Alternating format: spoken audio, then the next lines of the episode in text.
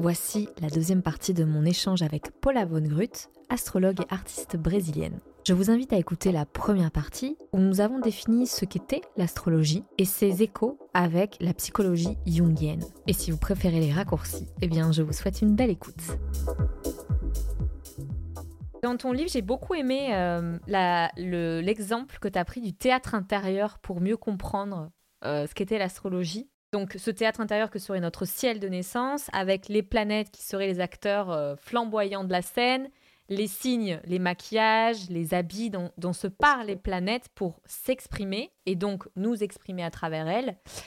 Et j'ai remarqué que en ce moment, j'ai l'impression, je, je, m'y connais pas encore assez en astrologie, mais que l'astrologie psychologique était la, celle la plus prônée l'astrologie humaniste qui avait euh, le, vent en poupe.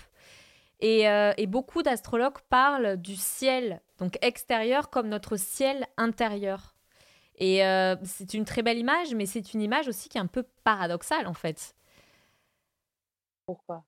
Parce que ben, le, ciel, donc, on, on, est sous un certain ciel, mais ce ciel-là, on le retrouve à l'intérieur de soi. Mmh c'est le propre du symbolisme. Oui, c'est ça en fait, de faire des analogies entre ah, deux contraires, et mais deux. Tu vois ce que je veux dire? Je pense que je vois ce que je veux dire. En fait, une, chose qui est intéressante, par exemple, c'est. J'utilise aussi l'image du miroir. Je pense que l'image du miroir, elle est extraordinaire pour comprendre l'influence justement de ce ciel sur nous. Souvent, et ça c'est quelque chose que je retrouve même chez des astrologues, il y a un peu cette, cette idée que euh, le ciel, il a, euh, disons, une influence de cause à effet par rapport à nos actions, par rapport à notre personnalité. Si c'est dans le ciel, cela va se répercuter dans la façon dont je vais être, euh, dont je vais réagir. Mais le truc, c'est c'est comme si tu prenais un miroir et tu disais que le miroir, il était responsable de mes actions. Il fait juste, que, fait juste miroiter ce que je suis en train de faire. Tu vois ce que je veux dire? C'est-à-dire que d'une certaine façon, le ciel est un miroir. Il va réfléchir en fait symboliquement et archétypialement tout ce qui est en train de se passer en moi, mais c'est pas pour autant qu'il me détermine. Comme moi, je le détermine pas non plus. Mais moi, je suis un miroir aussi de ce ciel. Euh, Blanche-Neige. Génial, cette, euh, cette, ce miroir magique de la méchante sorcière. La méchante sorcière, elle a un miroir qui lui dit la vérité. Un miroir vraiment magique, quoi, qui est capable de lui donner n'importe quelle information à partir du moment où elle sait formuler une question.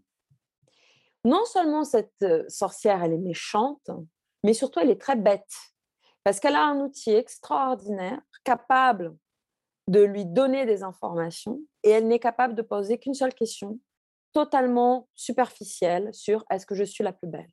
Tu prends le même miroir et tu prends des bonnes questions. Qu'est-ce qui me fait briller dans la vie? Qu'est-ce que je cherche en amour?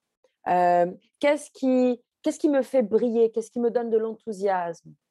Et tu as ce miroir qui va te donner cette réponse. C'est le ciel. Et ce ciel que tu donc et ce miroir externe, en fait, c'est le miroir qui est en train de miroiter ton âme, ton être profond. C'est pour ça que tu le portes en toi. Parce mmh. que c'est clair. C'est clair.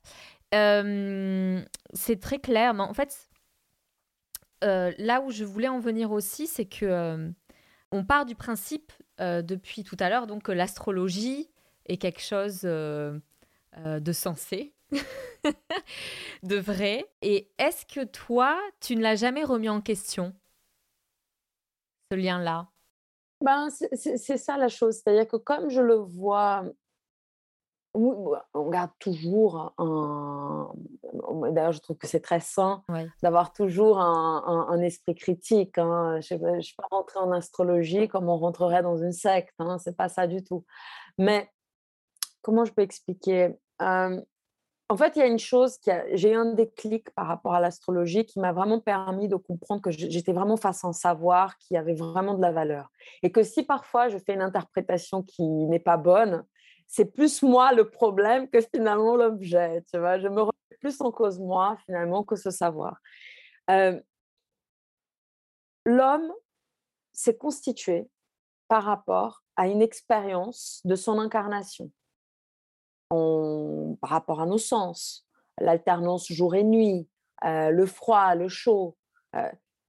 ces, expériences, en fait, c'est vraiment ce qui passe avec notre, notre vie sur Terre, à laisser, à, imprégner, si tu veux, notre, notre, notre subconscient, notre, notre âme.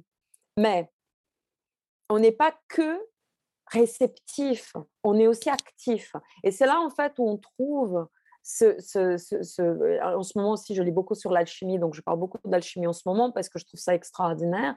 On a en nous à la fois l'intellect et la matière.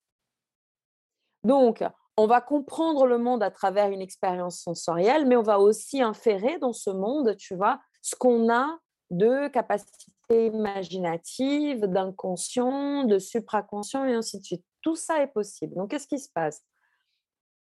Si l'homme, il s'est constitué par rapport à un truc tout bête, mais l'alternance jour et nuit, ça a donné la base de toutes les religions sur Terre. Bien sûr. La lumière, elle est fondamentale, tu vois? Donc, la lumière est fondamentale. Après, tu vas arriver dans des formes géométriques qui sont des formes de géométrique du sacré. Le cercle, la croix, le, le carré, ce sont des formes que tu retrouves dans absolument toutes les cultures, religions, à toutes les époques, parce que c'est des fondements même de notre perception du réel, tu vois. Donc, en fait, qu'est-ce qui se passe? Le langage symbolique, c'est le, disons, la, la, la, Le support, en fait, en quelque sorte. Oui, et même la codification de ça. Mmh. Tu vois, c'est la codification de cette expérience qu'on a mmh. d'être incarné. Donc, mmh. et c'est pour ça que l'astrologie, elle est importante, parce que, et, c'est un vrai savoir, parce qu'à partir du moment où tu sais que la psyché humaine, elle s'est constituée par rapport à juste le jour et la nuit, c'est déjà énorme. Après, en regardant le ciel, en regardant comment les planètes se positionnaient dans le ciel, en faisant des corrélations avec ce qui se passait sur Terre, cela s'est édifié au fil des siècles, des millénaires. C'est pas comme si tout d'un coup je me réveillais le matin, je dis ok, je vais inventer un nouveau savoir, moi toute seule. je vais inventer la roue et euh, je vais dire que ça c'est ça. Non, c'est pas arbitraire du tout. Et tout ça se base sur à la fois une expérience, une observation et une, compréhension que tout est euh, agencé par rapport à tout. C'est une constamment une horloge. Mmh. Et holistique. Et l'être humain, la conscience et la subjectivité humaine, la subjectivité humaine, elle est centrale. Imaginez parler d'un objet indépendamment d'un sujet, c'est une lubie moderne. Mmh c'est ce qui explique euh, la synchronicité aussi. Totalement. On, vivrait dans un univers qui est euh, agencé de telle manière que tous les éléments sont interdépendants. Totalement. Cette vision d'ailleurs qu'on retrouve dans plein de philosophies, euh, que ce soit le bouddhisme, euh, les Indiens d'Amérique. Euh, mais ce sont des, des, Tu parlais de code et je trouve ça très intéressant. C'est des, ouais, des langages différents pour parler de notre approche du réel. Totalement. je vais m'arrêter un instant sur la Lune qui d'un point de vue scientifique, il a été prouvé donc son influence sur les marées, mais aussi sur les cycles du sommeil. Donc pour les plus sceptiques d'entre nous, euh, astronomiquement, euh, il doit sûrement, enfin, il doit être plus recevable qu'il y ait une influence astrologique, si on part du principe que la Lune a une influence hmm. sur nous. Ouais, la Lune, effectivement, la Lune et le Soleil, de l'expérience qu'on a de la voûte céleste, c'est pas pour rien qu'on les appelle les luminaires, mmh sont ceux qui ont un effet physique sur nous. Hmm. Donc, euh, effectivement, bah, si on ne croit qu'à euh, l'influence physique des choses, bah déjà la Lune, ça serait, et le Soleil, ça serait deux portes d'entrée pour vous dire que, ben oui, l'astrologie, en tout cas par rapport à ces luminaires-là, elle, elle, est, elle est valable. Et la Lune, qu'est-ce qu'elle incarne dans un thème astral? La Lune, elle va incarner euh, nos émotions. Elle va incarner nos besoins, en fait, de nourriture émotionnelle. On a tous besoin d'être nourris émotionnellement et on a tous besoin de nourrir émotionnellement les autres. La Lune aussi, parce que c'est l'astre, disons, on, parle, on parle de planètes et d'astres, parce qu'on est en train de se référer vraiment à l'étymologie euh, ancienne. Hein. C'est-à-dire que planète en grec veut dire astre errant. On contrepoint avec les astres fixes, qui sont donc les étoiles des constellations, d'accord? Donc, euh, si, je, tu vois, si à un moment donné je dis que la Lune est une planète, c'est pas pour ne me prenez pas pour une imbécile. Je sais que c'est un satellite et je sais que le Soleil est une étoile. Mais simplement que je me réfère au terme grec. ok? Donc, la Lune, euh, elle a cette, euh, aussi cette symbolique du corps. Mmh Parce qu'elle donne corps, en fait. Comme si on regarde la voûte céleste à partir de Terre, et si on se réfère effectivement à l'astrologie ancienne, en fait, le premier astre avec lequel on est en contact, c'est la Lune. Et donc, il y avait quand même cette idée que quand on s'incarne dans ce monde, bah, le dernier astre par lequel on est passé, c'est la Lune. C'est comme si la Lune, en fait, comme une mère, nous donnait une enveloppe matérielle. Mais effectivement, dans le thème astral, on va lire la Lune comme, voilà, euh, besoin émotionnel, rapport à la mer. Ça, c'est super fort. Mmh. Euh, rapport à la mer. Ça, c'est... Mmh. Ça, c'est une des portes qu'on ouvre qui est super intéressante. Mais d'ailleurs, je trouve que d'un point de vue même euh, physiologique, euh, la nuit, c'est le moment où on s'arrête, on fait une pause, et donc on va dans notre intériorité de manière euh, presque nécessaire en fait. Peut-être que pour certaines personnes, ça dure 5 minutes, 10 minutes, que sais-je, et d'autres personnes qui vont vraiment prendre le temps de peut-être prier, peut-être de méditer, la prière du soir, enfin tu vois, tous ces rituels, on les retrouve dans plein de cultures. Et, euh, et je trouve que c'est ça tombe un peu sous le sens, j'ai envie de dire, qu'on est, d'un point de vue astrologique, qu'on est donné euh, cette dimension-là à la Lune, qui est la Lune donc de l'émotion, de ce qui est à l'intérieur de nous, de ce qu'on en ressent et peut-être qui est caché même. Parce que bon, la nuit, on sait très bien. Et, qui varie aussi. Et qui varie aussi. Mmh. C'est-à-dire qu'il y a une chose qui, qui n'arrête pas de changer, c'est la lune. Mmh et en nous, ce qui n'arrête pas de changer, c'est l'émotionnel. Ouais, exactement. Des vagues. Ouais, ouais, ouais. Et comment tu. Parce qu'on parlait donc de scepticisme un peu, un peu euh, tout à l'heure. Et comment tu réagis aux, sceptiques qui pourraient non seulement euh, fomenter des doutes euh, chez toi, mais qui te challenge aussi dans ta manière de vivre l'astrologie? Comment tu, tu, mm. vis ça? Parce que on vit dans un monde tel qui a besoin de tellement de preuves pour tout et mm. n'importe quoi, euh, que ça en devient même euh, stressant, et en même temps ben, qui répond un peu à cette envie de la raison qui a envie de se dire bon, est-ce que c'est vrai? Mm. Bah, c'est drôle parce qu'on vit aussi dans un monde en fait où les bulles informationnelles, elles sont très puissantes. C'est-à-dire que c'est pas tous les jours que je croise des sceptiques. Au mmh. contraire, je vais croiser beaucoup plus de gens en fait qui, ben, s'ils viennent à moi, s'ils m'écoutent, c'est parce qu'ils veulent donner du temps à quelque chose qui les intéresse. Bien sûr, être un peu mmh. pour écouter quelque chose qui ne t'intéresse pas. Donc effectivement, ben, finalement, j'ai très peu de contact avec les sceptiques. Mais disons que pas. Ah, récemment, ouais. lors d'un déjeuner, un ami qui dit voilà, je suis sceptique, c'est pas trop mon truc. Mais bon, il était très, très sympa. Il y avait pas de. Parce que le problème, c'est quand tu es sceptique et que tu tu t'identifies en fait à ta perception et tu essaies d'attaquer l'autre parce que tu as raison. Et mmh. là, ça commence à être complexe, tu vois. je suis désolée, il y a un peu de bruit. Non, t'inquiète, c'est bon donc, euh, donc, effectivement, euh, donc, je ne crois pas à ça. Moi, ma première posture, c'est de dire, ben, si tu crois pas, c'est pas grave. je vais pas essayer de te convaincre. Tu vois, c'est là pour le coup. C'est comme moi, par exemple, ça m'intéresse pas, certaines choses m'intéressent pas. Euh, le rugby, par exemple, ça m'intéresse pas. Et, en plus, j'ai envie de dire, quelle est l'utilité de cet engouement autour du foot, par exemple, qui est irrationnel en fait? Ouais, mais, mais, mais, après, c'est ça le truc. C'est-à-dire que c'est pas parce que quelque chose ne m'intéresse pas que je vais considérer que cette chose n'a pas de valeur. Mmh Donc, en fait, je demande de la tolérance. C'est-à-dire, ça t'intéresse pas, no problem. Je sais qu'une vie est courte, tu vas te concentrer sur les choses qui t'intéressent. Mmh Maintenant, viens pas invalider ce qui m'intéresse moi. Parce que tu ne sais pas ce que c'est. Voilà. Donc, euh, tu es un supporter de foot, tu adores ça, ça, ça, te permet, je sais pas, de, d'être dans une cohésion avec ton groupe d'amis, avec ta famille, tu es heureux à chaque match et tout ça. Mais moi, je suis la première à dire bravo, vas-y, si, ça te rend heureux, super, tu vois? Donc, il y a cette question de la tolérance qui se pose. Après, si, si la personne, veut parler, bah là, on commence effectivement à rentrer dans le domaine de la philosophie, parce que l'astrologie n'est pas irrationnelle. Ce n'est absolument pas irrationnel. À chaque étape de, disons, de l'exploration de, de ce langage, on tombe sur des concepts qui vont être néoplatoniciens, les qualités fondamentales d'Aristote, la tétradquise de Pythagore.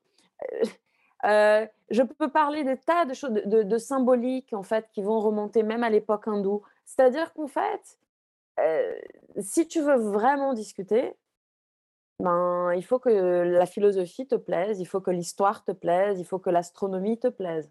Parce que sinon, on ne peut pas discuter. Mmh. Mais c'est ça qui me plaît beaucoup sur, dans l'astrologie, c'est que ça donne, je parlais de support tout à l'heure, c'est que ça donne comme une sorte de prétexte pour parler de choses qui sont très profondes et qui peuvent même nous donner euh, de nouvelles inspirations pour aborder sa vie. Après, est-ce que les fondements sont vrais, scientifiquement prouvés, etc finalement, ça devient presque euh, accessoire tant que ça ne devient pas une obsession. Ou...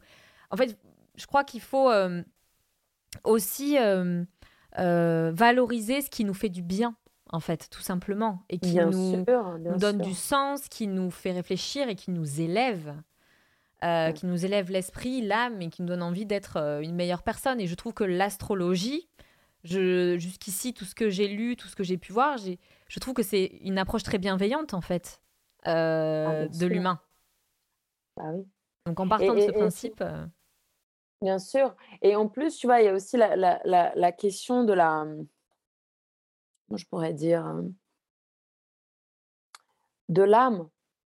Tu vois, tu es en train de. Pour le coup, tu es, face à un objet, tu es face à un savoir qui te permet de rentrer en contact avec euh, ben, cette question de la transformation, ou en tout cas, autant l'alchimie, elle va parler d'une transmutation de l'âme, autant l'astrologie, elle va parler en fait de, déjà d'être capable de percevoir qu'est-ce que c'est que cette âme. Et euh, bon, Emma Costé de Macheville, elle a pu trouver cette manière très intéressante de travailler avec la question de l'ombre et lumière qui permet de donner des pistes de travail, tu vois. Euh, donc pour moi, c'est parce que j'aime euh, les, questions plus profondes, parce que j'aime l'histoire des idées, parce que euh, c'est ça qui me fait vibrer. Ben, j'ai trouvé dans l'astrologie le savoir qui permettait de réunir toutes mes passions. L'astronomie, la mythologie, la philosophie, antique. Hmm. Et maintenant la psychologie que je connaissais moins mais grâce à l'astrologie, Jung et ainsi de suite. Et tu crois à la réincarnation ou pas en tant qu'astrologue? Personnellement, oui. Personnellement, oui. Pour moi, le thème de quelqu'un, c'est une incarnation de l'âme. Un temps, disons, parce que exact. C'est-à-dire qu'on a plusieurs, on a plusieurs thèmes. on va avoir probablement plusieurs dizaines, voire centaines de thèmes avant de rejoindre l'esprit. Parce que je me ah, faisais la réflexion si euh, on considère que euh, les planètes, euh, la, la, la, la, roue zodiacale a, été étayée par notre inconscient collectif qui a traversé les temps. Finalement, si mm. on décide de s'incarner à, à, ce moment T, c'est que mm. quelque part, au fond de nous, au fond de notre âme, on connaît les codes en fait de ce, de ce principe qu'est l'astrologie. Je sais pas si tu me suis. Ouais, je te suis. Et puis, je pense aussi qu'il y a la question aussi de, de, de, du défi. Mmh. Parce que, en fait, et ça, tu trouves ça effectivement dans des. Bah, par exemple, même dans, bah, dans l'hindouisme, par exemple. Euh, pourquoi on s'incarne? Pourquoi, euh, pourquoi il y a quelque chose si l'esprit est tout? Mmh Donc là, tu rentres vraiment dans la, dans la, dans, la cosmogénèse, euh, tu vois, d'énormément de, de, de, religions. De spiritualité, notamment donc l'hindouisme. Bon, si l'esprit, il a créé le monde, s'il a créé la manifestation, mmh c'est parce qu'il il, il voulait se... Parce qu'il est déjà tout. Mais il a voulu quand même créer cet espace pour pouvoir se reconnaître à nouveau. Donc tu peux prendre ça et prendre ça au niveau d'une âme. Ben, si on s'incarne une fois, puis une deuxième, puis une troisième, c'est parce qu'en fait, on est en train de passer par un alambic du monde pour pouvoir peut-être nous travailler et nous, nous, purifier en ordre pour revenir vers l'esprit en ayant, euh, disons, épuisé toutes les possibilités de la manifestation.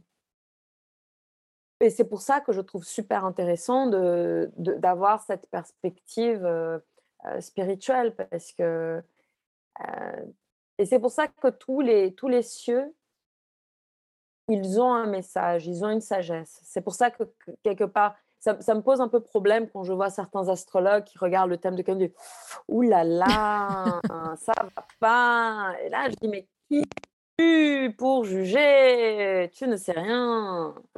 Et donc, effectivement, c'est regarder dans tous les cieux ben, l'or en fait, et le message qui va avec l'incarnation de quelqu'un. Bah, écoute, on arrive à, la fin de, ce podcast. Si tu devais choisir un, mot pour un peu résumer cette conversation qu'on a eue, un mot sur lequel tu invites peut-être les auditeurs et auditrices qui nous écoutent à méditer dessus, qu'est-ce que tu choisirais? Mmh. J'ai deux ou trois qui me sont passés très vite comme ça par l'esprit. Vas-y, un, deux, euh, trois. ouais, exploration? exploration. Ouais. Il faut aller explorer l'inconscient, explorer la voûte, explorer notre humanité, comprendre. Comprendre. Essayer de comprendre, en tout cas, si c'est pas comprendre, en tout cas, ouais, explorer. Ouais, vraiment explorer. C'est une aventure, tout ça. Hein. Faire preuve de curiosité, en fait. Ouais, toujours. Et de créativité. Merci, Paula, pour euh, tous ces mots et cet échange. Merci à toi, Susanna. Merci infiniment. C'était le premier épisode d'Astralopithèque. J'espère que vous avez passé un agréable moment. En tout cas, j'ai appris beaucoup de choses grâce à Paula von Grut, que je remercie infiniment. Vous pouvez retrouver toute l'actualité d'Astralopithèque sur mon compte Instagram Susanna Darcambel. Vous trouverez des contenus connexes à ce podcast, ainsi que les coulisses de ce podcast qui, euh, qui me prend pas mal de temps quand même. si vous le souhaitez, vous pouvez noter ce podcast sur la plateforme Apple Podcasts vous pouvez même laisser un avis, je serais ravie de vous lire et d'avoir vos retours. Parlez-en autour de vous si jamais quelqu'un s'intéresse à l'astrologie. C'est vrai que c'est un sujet très à la mode et qui potentiellement intrigue pas mal de personnes. Rendez-vous demain pour le billet philosophique d'Astralopithèque avec la nouvelle lune en Lion qui a eu lieu le 28 juillet. À bientôt!